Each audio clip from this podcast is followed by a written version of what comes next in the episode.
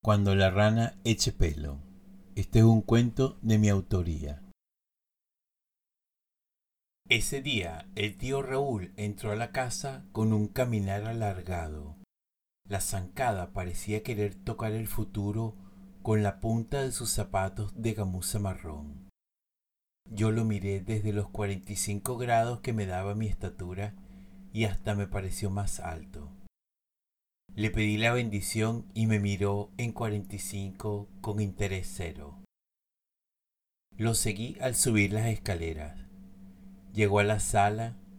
Mi abuela estaba sentada en la poltrona cosiendo una blusa de flores azules. En eso el tío frenó su paso futurista, bajó al presente y le dijo, Mamá, ven para que veas el carro que me compré.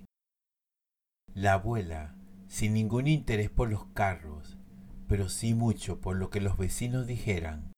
Salió al balcón y bajando sus lentes hasta la punta de la nariz dijo, Mijito, pero qué bonito.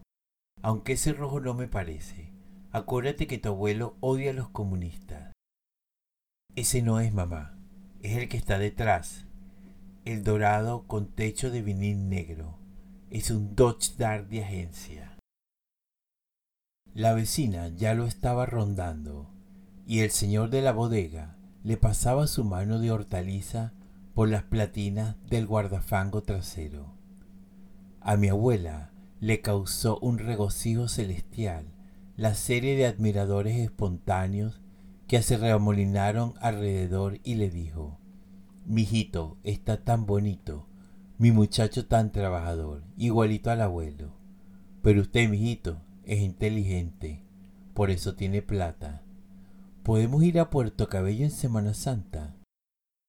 Claro, mamá, podemos ir hasta Maracaibo si tú quieres. Bajé las escaleras en tres saltos y cuando llegué a la calle lo vi justo frente a mí.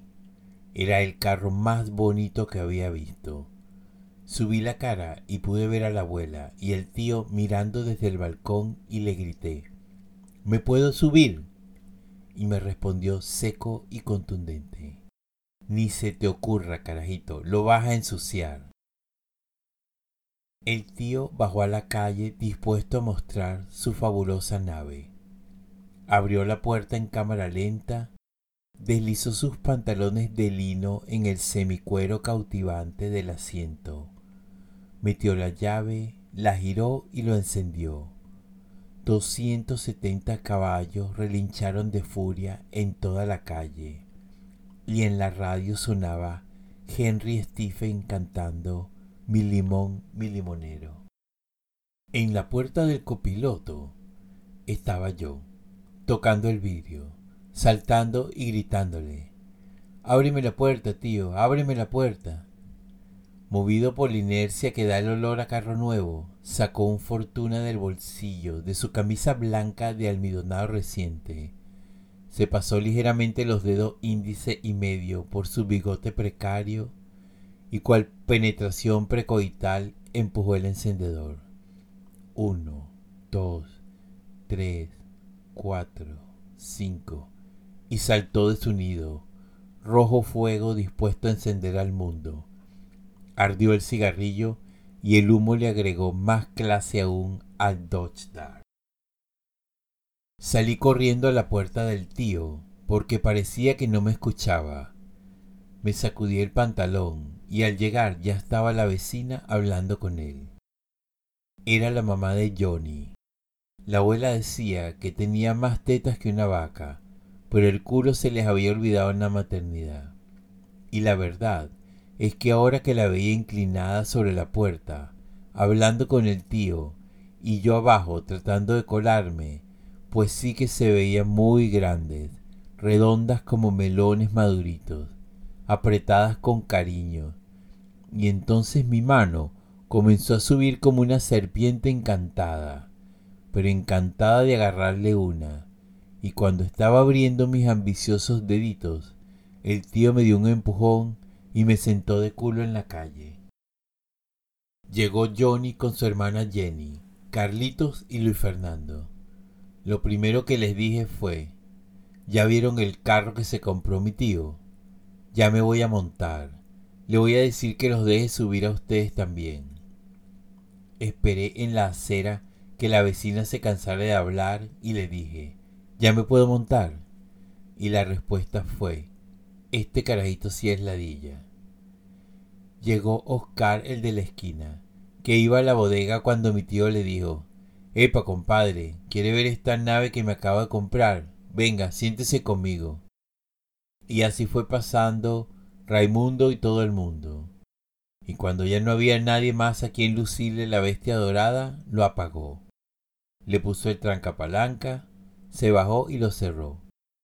Pasó por mi lado y me dijo, tú te vas a montar cuando la rana eche pelo. Al poco rato llegaron mi papá y mi mamá. Estacionaron el volvaje en escarabajo azul detrás del Dodge Dart, y eso fue como si se hubiera oscurecido toda la calle.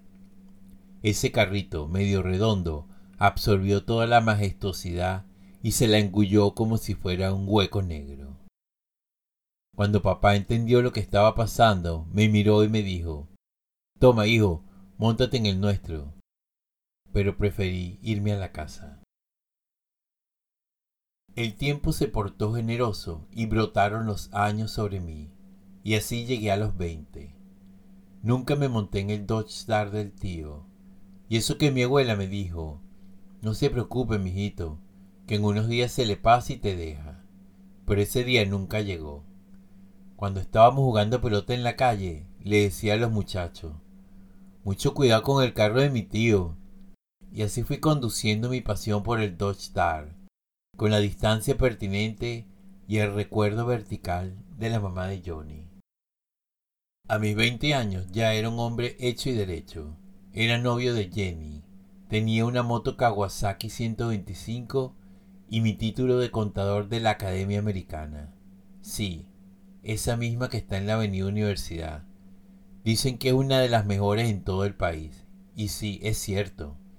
Y eso quedó demostrado en mi entrevista del Banco Provincial, cuando me dijeron, usted es el hombre que necesitamos, bien preparado, seriecito y trabajador. Este banco tiene unos beneficios maravillosos. Es el primer banco del país. Ese bigote grueso con traje marrón, corbata marrón y lentes de pasta marrón estuvo hablando de muchas cosas hasta que soltó, sin anestesia, que había préstamos de vehículos para empleados. Nada más y nada menos. Podría tener mi propio carro. A partir de ese momento no escuché más nada. Él hablaba y yo paseaba por el concesionario Chrysler, ese que está en Bellomonte, y tomaba mi Dodge y salía y volvía a salir y salía de día, de noche, con los vidrios abajo, con música, fumando, con la brisa en la cara, con mi camisa hawaiana, con la lluvia en el parabrisa, un sábado, con mis lentes de sol, con Jenny. El bigote dejó de hablar y el silencio me devolvió a su oficina.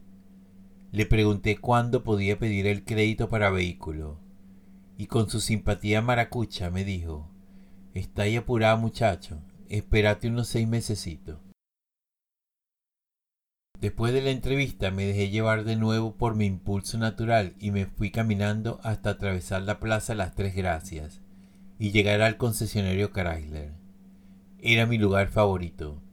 Siempre iba y me paraba afuera a ver los nuevos modelos, los nuevos colores. Una vez traté de conseguir trabajo allí, solo para estar cerca de los carros. Me imaginaba pasando entre ellos dejando la manga de mi paltó que rozara su pulitura impecable y sentir su brillo correr por mis venas, o entrar y verme reflejado en el espejo retrovisor. Tantas cosas maravillosas que podría hacer si trabajara allí. O quizá algún día, no cerca pero no muy lejos, podría comprarme uno. Pero no fue posible. Ya tenían todo el personal o quién sabe qué pendejada. Solo pude sacar que me regalaran un afiche del Dodge Dart de ese año, que lo puse en la cabecera de mi cama. Los seis meses se volvieron una eternidad, pero llegaron. Y ahí estaba yo, con mi traje Montecristo, todavía con olor a utilidades recién cobradas, saliendo del concesionario con una sonrisa que no cabía en mi cara, y en las manos el volante de un Dodge Dart nuevo y mío. Esa noche soñé que estaba sentado en la Plaza Las Tres Gracias. Todo era bruma, solo el mudo eco del sereno adornaba la escena. De pronto, entre la niebla comencé a ver que se acercaba lo que parecía ser la trompa de un Dodge Dart negro, largo, muy largo. Al pasar frente a mí, en la parte trasera se veía una urna dorada, y como en todos los sueños, al menos en los míos, intenté gritar, pero mi garganta había enmudecido. Quise correr y mis piernas se negaron. Entonces la urna, en su funerario desfile, al pasar frente a mis ojos, comenzó a abrirse. No podía evitar mirar, no podía mover la cara, y en eso pude ver que adentro estaba el tío Raúl, seco como una pasa, y en la cabeza tenía una inmensa rana con una melena larga como un hippie. La carroza siguió su camino para perderse en la neblina de la noche.